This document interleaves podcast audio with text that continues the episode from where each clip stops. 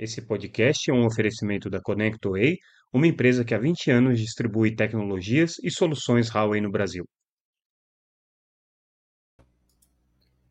Olá pessoal, tudo bem? Aqui é Samuel Possebon, editor da Teletime. A gente está de volta com mais um Boletim Teletime, o nosso podcast diário com as principais notícias do mercado de telecomunicações.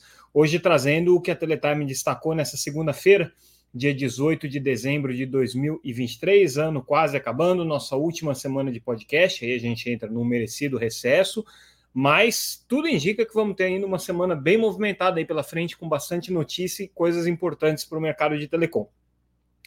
Vamos começar com a principal notícia, que vai ser a notícia dessa terça-feira, mas que a gente antecipa alguns detalhes para vocês o anúncio do programa celular seguro. Na verdade, o anúncio foi feito durante, mais ou menos feito, né, durante o final de semana pelo secretário executivo do Ministério da Justiça e basicamente consiste numa política pública que o governo está querendo adotar para coibir né, o roubo de celulares, o roubo de dispositivos móveis no Brasil, um problema que está ficando cada vez mais crônico, principalmente nas grandes cidades, e que tem aí trazido grande preocupação e grande apreensão junto à população. E aí o que o governo está trabalhando já faz um tempo, pelo que a gente apurou, é uma forma de contar com a colaboração, principalmente das operadoras de telecomunicações, bancos e outros é, serviços que tenham uso intensivo das plataformas móveis para tentar coibir as fraudes e os problemas decorrentes do roubo de celular.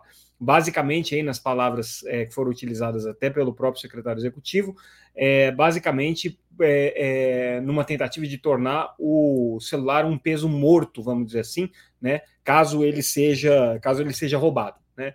É, claro, é uma tentativa, né? ainda tem muito trabalho, muito desenvolvimento técnico que precisa ser feito.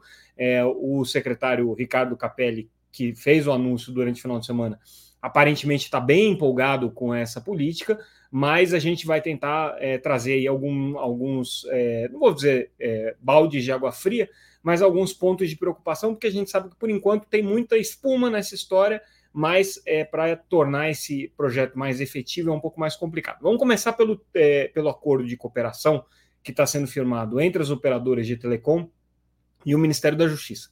Ele não entra ainda em detalhes operacionais, técnicos de como que a coisa vai funcionar. É muito mais um protocolo de intenções para troca de informações, integração de sistemas, né, com vistas a fazer com que essa política funcione. Mas a ideia é que o aplicativo esteja rodando aí até o final do mês, até dia 9 de fevereiro é, é a ideia é, que o governo está trabalhando, mas com a possibilidade aí da coisa ser antecipada em função da implementação de algumas empresas. O que que como que em tese vai funcionar? Né? Você vai ter um aplicativo que é, é, acessado pela web, né? Porque, obviamente, se você teve o celular roubado, você não consegue ter acesso ao aplicativo, mas você vai ter acesso a esse aplicativo pela web. Ele vai estar integrado com o, o serviço é, GovBR, que integra aí, todos os serviços digitais que o governo oferece, e por esse aplicativo você notifica que houve é, o problema do, do furto no celular, o roubo do celular. E a partir dali ele já dispara o cadastro é, de estações inabilitadas, que é um basicamente é um cadastro de celulares roubados, né, que as operadoras já mantêm junto com a Anatel, para que o telefone não seja é, mais utilizado, pelo menos aquele, aquela linha não seja mais utilizada, é, e vai disparar também na outra ponta ali é, comunicação com os bancos para que os bancos também tomem as medidas é, é, protetivas no sentido de pelo menos suspender operações financeiras que utilizem dispositivos móveis aquela conta. Essa é a ideia, conceitualmente, é isso que está por trás. Na parte das operadoras de telecomunicações, é, o trabalho todo vai ter que ser feito junto com a BR Telecom, que é uma uma espécie de uma, de uma entidade, numa associação que congrega as operadoras, mas que tem como é, propósito atuar é, em algumas questões que envolvem todas as operadoras em conjunto do ponto de vista técnico. Então, por exemplo, é, homing, portabilidade, tudo isso passa pela, pela BR Telecom, porque ela faz esse trabalho de integração entre as diferentes operadoras. A, a BR Telecom já mantém hoje o cadastro de estações móveis impedidas, né, que é o SEMI, que é o que vai ser acessado por esse sistema, e é, também o Sistema Integrado de Gestão de Aparelhos, que é o SIGA, né, é, que são dois sistemas aí é, que foram implementados, inclusive com uma política é, junto à Anatel, justamente para coibir é, o uso de aparelhos adulterados ou não certificados ou é, com certificação que tenha sido invalidada pela Anatel. Então já existem essas bases de dados, o Ministério da Justiça está é, agora é, trabalhando para que o GovBR seja integrado a essas bases por meio do aplicativo. Quais são os pontos aí controvertidos ainda desse, dessa, dessa implementação? Mais importante de tudo é de quem que é a responsabilidade. Né? Imagina num cenário em que é, o cidadão tem um celular roubado, faz a notificação aqui pelo sistema, mas ainda assim acontece algum tipo de fraude. Ou porque é, o sistema foi burlado, o que é possível, né? A própria experiência com SIGA aí da, da, da Anatel é, alguns anos atrás mostrou que é possível você burlar o sistema através da troca dos endereços e-mail dos aparelhos, que pode ser feito tecnicamente, né? É um pouco complexo o processo, mas existem é, soluções de mercado que permitem é, fazer essa, essa troca. É, e, claro, que a, a, possibilidade de você ter tido algum tipo de fraude na própria é, notificação, na própria denúncia. Então, tudo isso traz um grau, uma camada de complexidade técnica que vai ter que ser trabalhado agora entre as operadoras e o governo para tentar fazer com que esse sistema funcione, né? E funcione de maneira é, confiável, né? Porque é, de novo, né, a quantidade de celulares roubados é muito grande, existem quadrilhas especializadas nisso, e você ter fraudes e, e burlas ao sistema antifraude e antiburla é provavelmente a página 2 desse, dessa novela. Né? Então, assim, no momento em que se desenvolver um sistema desse, é, as quadrilhas que são especializadas em roubo de celular vão, obviamente, trabalhar para coibir é, ou para contornar essa, esses mecanismos de, de, de, de combate que estão sendo estabelecidos. Então, num, num, não querendo dizer que não vai funcionar, mas assim, é um sistema de operação muito complexa que tem agora um propósito, primeiro, político, né, de fazer um, um, um alarde sobre essa questão dos roubos de celulares, mas que tem uma camada e um, um, nível de complexidade técnica bastante grande. A gente vai conhecer mais detalhes no anúncio que, que o Ministério é, da Justiça vai fazer, aí, obviamente é, os interlocutores aí do setor de telecomunicações vão estar um pouco mais livres para conseguir falar sobre isso,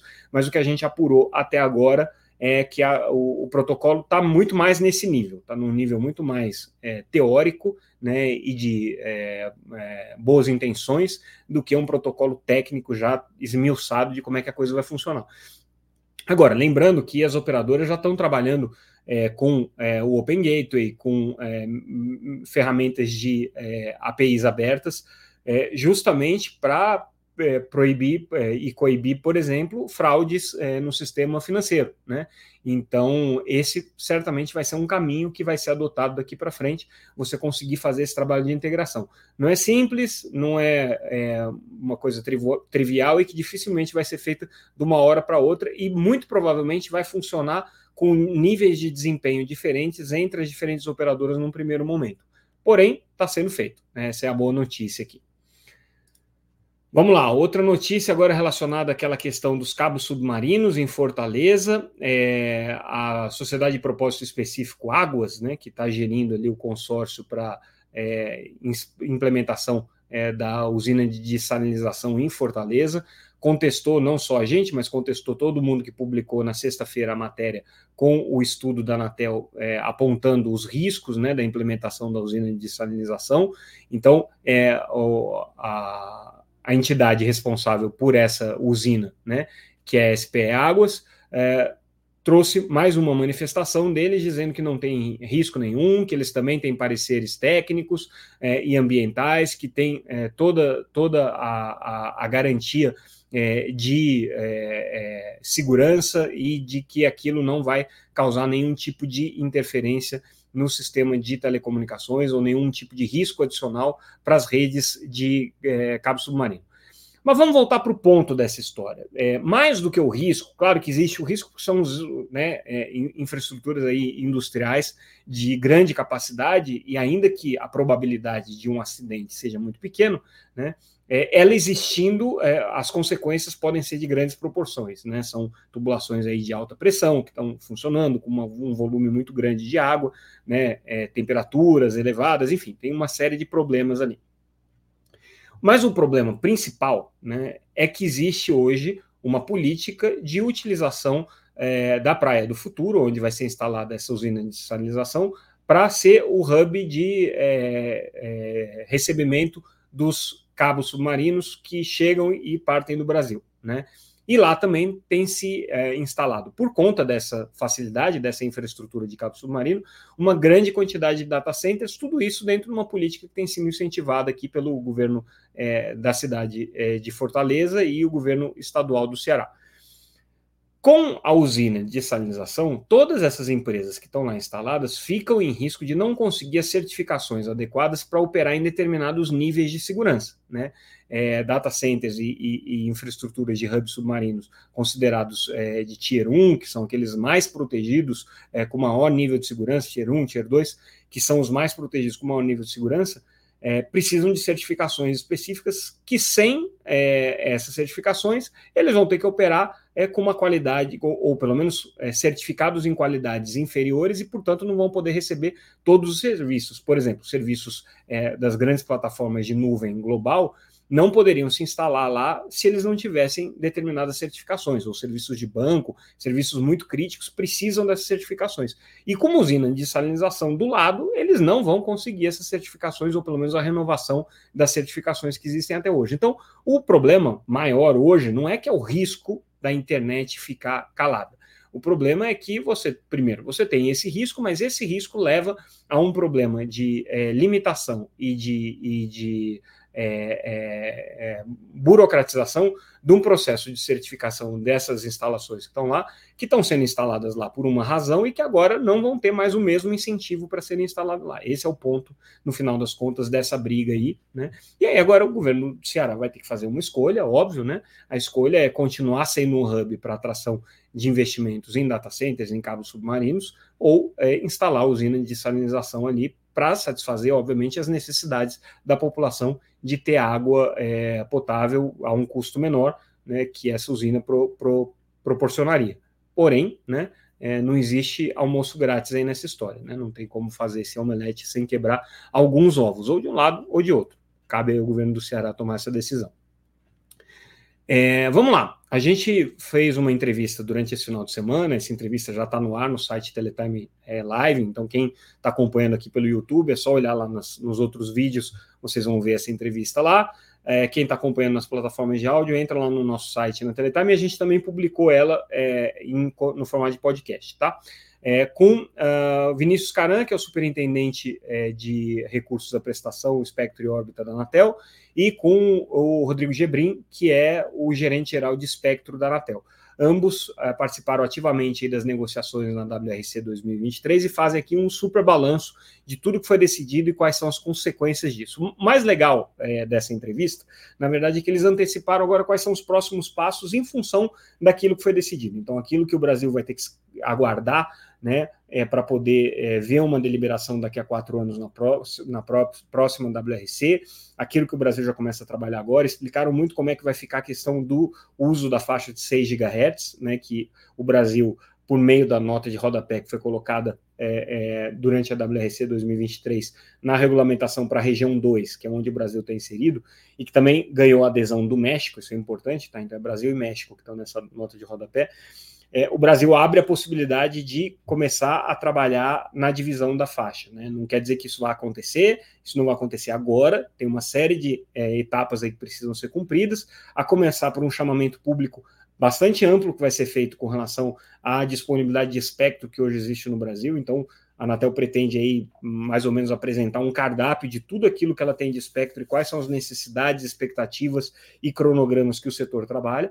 Mas a Anatel tem em vista, sim, a gente sabe que existe essa conversa, é, fazer uma licitação de espectro ainda em 2024, talvez começo de 2025, já incluindo a faixa de 6 GHz. É, outro ponto interessante que o Caran, é, que deu essa entrevista para a gente, é, coloca é com relação ao uso da faixa para é, da, da, faixa de 6 GHz para o Wi-Fi 6E é, outdoor. Né? Hoje existe uma grande discussão sobre o uso indoor, e aí o uso indoor eventualmente vai ser afetado aí por essa divisão é, da faixa que pode ser adotada pelo Brasil, mas principalmente o uso outdoor, esse evidentemente vai ser afetado se houver essa divisão de faixa, porque é, outdoor é justamente onde os serviços móveis predominam.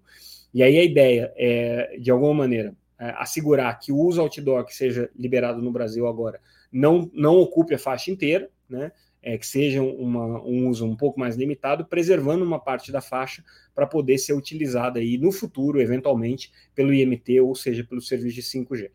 Também já é, temos aí sinalização e a entrevista detalha bem isso, é, com relação a quais são as futuras faixas que devem ser adotadas para o 6G, para a próxima geração de serviços móveis, e eles falam bastante também da regulamentação de satélites e do impacto que a WRC teve para o setor de satélites, basicamente hoje dando um certo conforto e uma certa estabilidade para a operação do satélite, principalmente no Brasil, porque ficou preservada é, a banda C, a, a banda C é, é, que hoje é utilizada é, para os serviços de satélite, ficou preservada a proteção que os serviços geoestacionários têm com relação às constelações de órbita baixa, então uma série de novidades aí importantes, né?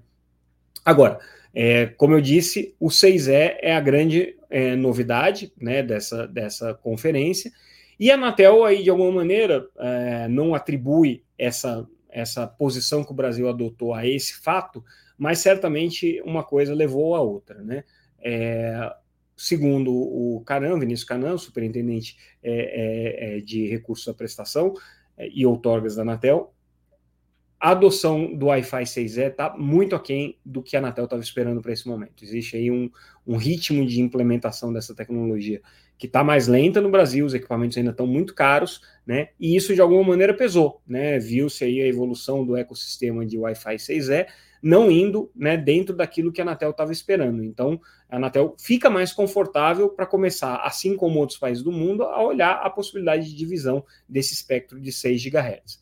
Agora, enquanto ele dá essa declaração, é interessante, né, que alguns casos práticos é, é, foram é, é, é apresentados ao Brasil nos últimos dias. Então, primeiro, a Lares, que é uma, uma empresa um provedor de pequeno porte, né, fez uma demonstração do Wi-Fi 6E em Natal, durante o carnaval lá fora de época que, que, que, Natal tem, que é um evento grande, que congrega mais de 70 mil pessoas, e eles fizeram todo o suporte de banda larga para é, as festividades ali em Wi-Fi 6E, é, suportando taxas altíssimas de transmissão, inclusive com links ao vivo de televisão, utilizando é, a, a, a, tecnologia e o espectro outdoor, e é, o resultado, segundo a Lares aqui, foi bastante impressionante. E da mesma maneira, é, a Americanet, junto com a Qualcomm, é, fizeram aí uma demonstração do uso do Wi-Fi 6E e do Wi-Fi 7 é, durante o Grande Prêmio de Stock Car em Interlagos. Então, normalmente a gente vê esses, essas, essas provas de automobilismo com transmissão de 5G, né, como aconteceu na Fórmula 1. Aqui na Stock Car, agora eles fizeram a transmissão usando o Wi-Fi 6E e o Wi-Fi, e o Wi-Fi 7, com velocidades aqui que chegaram a 4 gigabits por segundo, é, segundo as empresas aqui que participaram desse teste, foi a Americanet, a Qualcomm e a Rucos, né, uma empresa grande aí, fabricante de equipamentos Wi-Fi. Outra notícia que a gente traz hoje com relação à, à adoção da agenda ESG pela Anatel, é, conselheiro Alexandre Freire, que tem capitaneado essa, essa pauta dentro da agência, tomou uma medida é, inédita, muito interessante, curiosa, né? Inclusive, ele, ele baixou uma portaria do próprio gabinete estabelecendo é, as regras de priorização para a concessão de audiências é, aos interessados em matérias ou audiências para assuntos diversos ali que venham a ser tratados com o gabinete. E, segundo essa portaria, a prioridade vai ser dada a quem trouxer é, como itens de pauta é, itens relacionados é, aos é, é, ODS, né? Os, os, os, uh, indicadores de desenvolvimento sustentável das Nações Unidas. o que o, o conselheiro Alexandre Freire está tentando fazer é estimular que as empresas é, procurem ao procurar, é, é, busquem ao procurá-lo, né, trazer argumentos é, e justificativas para os casos que estão sendo demandados ali do gabinete, é, que utilizem a agenda é, ESG. Então, esses objetivos do desenvolvimento sustentável, que são as principais referências aí que a Anatel tem é, para é, inclusão de pautas como sustentabilidade, é, equidade, inclusão social, transparência, né, são compromissos muito ligados ao que a gente chama hoje da pauta SG, mas que estão bem estruturados aí nos 17 é, Objetivos do Desenvolvimento Sustentável da ONU. É, o que o conselheiro Alexandre quer é que esses é, é, é, objetivos sejam a, a, prioridade da agenda a ser tratada com os diferentes players que bus busquem o gabinete. Ele já tinha dito que é, o gabinete dele, particularmente, vai começar a analisar os processos é, que é, eventualmente estejam tramitando por lá, ou os argumentos que sejam colocados pelas partes interessadas, ou as manifestações, enfim, né, as petições que sejam encaminhadas à Anatel vai procurar analisar esses casos sempre com a ótica da agenda ESG e com a ótica dos Objetivos de Desenvolvimento Sustentável. Ou seja, quem conseguir trazer numa argumentação, numa arguição, numa é, defesa de posição, é, argumentos que estejam relacionados a essa agenda, vamos dizer assim, ganha pontos com o conselheiro, né, vai ter um pouco mais de boa vontade, ou pelo menos vai somar é, tecnicamente aí na, na, na, nos argumentos que vão ser ponderados é, pela, pelo gabinete dele. E a mesma coisa agora valendo para as audiências públicas. Então, é a forma como o conselheiro encontrou aí de promover essa agenda SG dentro das práticas da Anatel. Interessante a proposta. Primeira vez, inclusive, que eu me lembro que um conselheiro é, estabelece com critérios objetivos aí é, é, é, como que ele prioriza ou não né, as audiências e as conversas com interlocutores do mercado. Né? Claro que não quer dizer que ele só vai conversar sobre esse tema, mas é, pelo menos as prioridades aí que estão sendo dadas são essas, e meio que baliza, né? Quem for conversar com o conselheiro Alexandre é, já vai com esse assunto em mente aí, já leva essa pauta é, debaixo do braço. Mudando de assunto, falando aqui um pouquinho da estratégia de marketing das operadoras, a Claro tem intensificado aí bastante o desenvolvimento de novos serviços, e aí o Claro Pay, que é o serviço de pagamento do Grupo Claro, é um deles, né? E agora eles ampliando aqui o portfólio do Claro Pay, também com oferta de seguros e assistência é, pelo aplicativo. Então, assim, de novo, né? A gente já falou isso algumas vezes, mas cada vez mais as operadoras de telecomunicações estão tentando achar formas aí de é, inovar nos serviços, né? Tentar trazer novos serviços para o usuário. É, e a, a, a, além da ferramenta e do caminho do entretenimento, que tem sido mais o mais comum, né, com aplicativos de vídeo e de streaming de música e tudo mais, agora também cada vez mais com aplicativos na área de é, finanças, né, e claro, claro, Pay é um desses aí. Também tem na área de saúde, né? Algumas operadoras indo aí para a área de energia. Não é uma coisa nova no mundo das operadoras, mas passa a ser cada vez mais crítica no momento em que elas têm hoje dificuldade de aumentar a sua rentabilidade. E aí a gente fecha com uma notícia que eu tinha que ter dado no final de semana no podcast é, passado e eu pulei, tá? Esqueci completamente, mas como é uma notícia exclusiva, dá para a gente dar agora novamente. Semana passada saiu o acórdão do Tribunal de Contas da União com relação a uma provocação feita é, pela Comissão de Fiscalização e Controle da Câmara dos, dos, Deputados, especialmente pelo deputado Áureo Ribeiro, que questionou é, com relação à atuação da base mobile nas licitações estaduais ali, é, baseadas na lei 14172, que é aquela lei que prevê 3 bilhões e meio para a educação conectada, né? É, e aí o que o, o, o, o TCU decidiu é, foi encaminhar para a Anatel uma série de questionamentos com relação à atuação da base mobile nessas licitações. Né? E são argumentos aqui muito parecidos, inclusive, com os que as operadoras móveis e as, as grandes operadoras nacionais têm colocado junto à Anatel com relação à atuação da, móvel, da, da, da base mobile. Então, dá para a gente dizer aqui com segurança que essa decisão do TCU é uma dor de cabeça aqui para a Anatel, porque ela vai ter que responder a isso. Então, a primeira questão que é, o TCU está perguntando é qual que é o embasamento legal para permitir a base mobile a prestação de serviços móveis, né? De que maneira que isso está sendo feito. Depois, a outra coisa que é, o TCU questiona é se é a base mobile, que é uma operadora de serviço de valor adicionado, né, é, tem que observar os regulamentos e a regulamentação da Anatel, especialmente o regulamento geral de direitos do consumidor. Né. Outro ponto que eles questionam é se o, o consumidor final vai ter conhecimento de que quem está prestando serviço para ele é a base mobile e não uma operadora móvel, uma operadora é, de telecomunicações. Uh, Aí a questão né, que está de fundo nessa, nesse questionamento é se está havendo subcontratação de serviços móveis ou trabalho de revenda, né, que seria proibido. Né? É, e quem é que vai é, dar tratamento aqui para as eventuais reclamações e, e, e, questionamentos que forem feitos é, é pelos consumidores né, na prestação desse serviço aqui. É, Depois, uma outra pergunta que está sendo feita, né?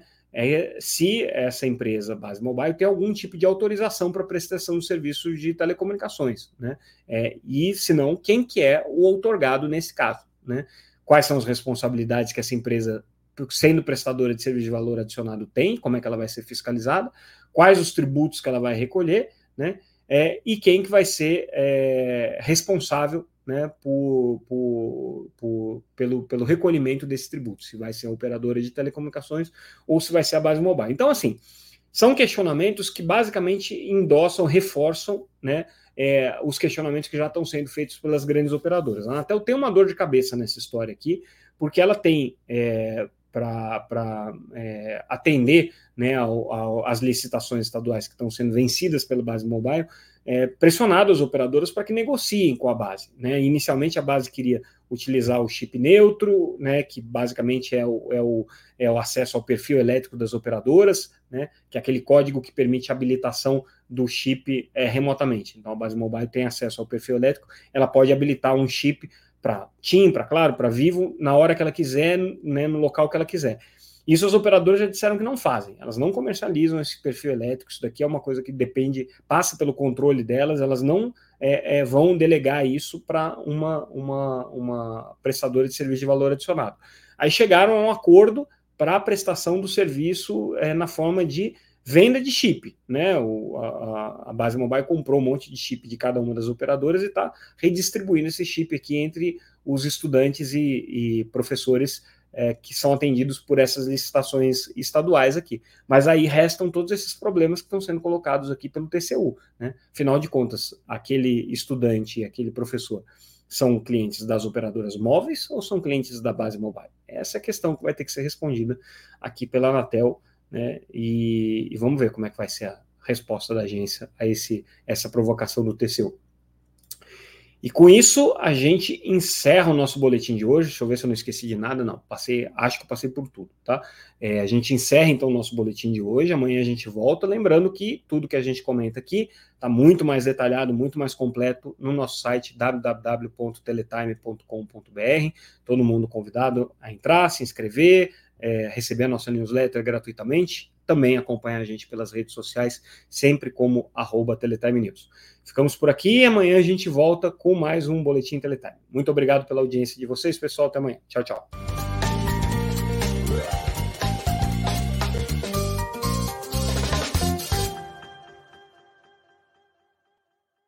Esse podcast é um oferecimento da ConnectWay, uma empresa que há 20 anos distribui tecnologias e soluções Huawei no Brasil.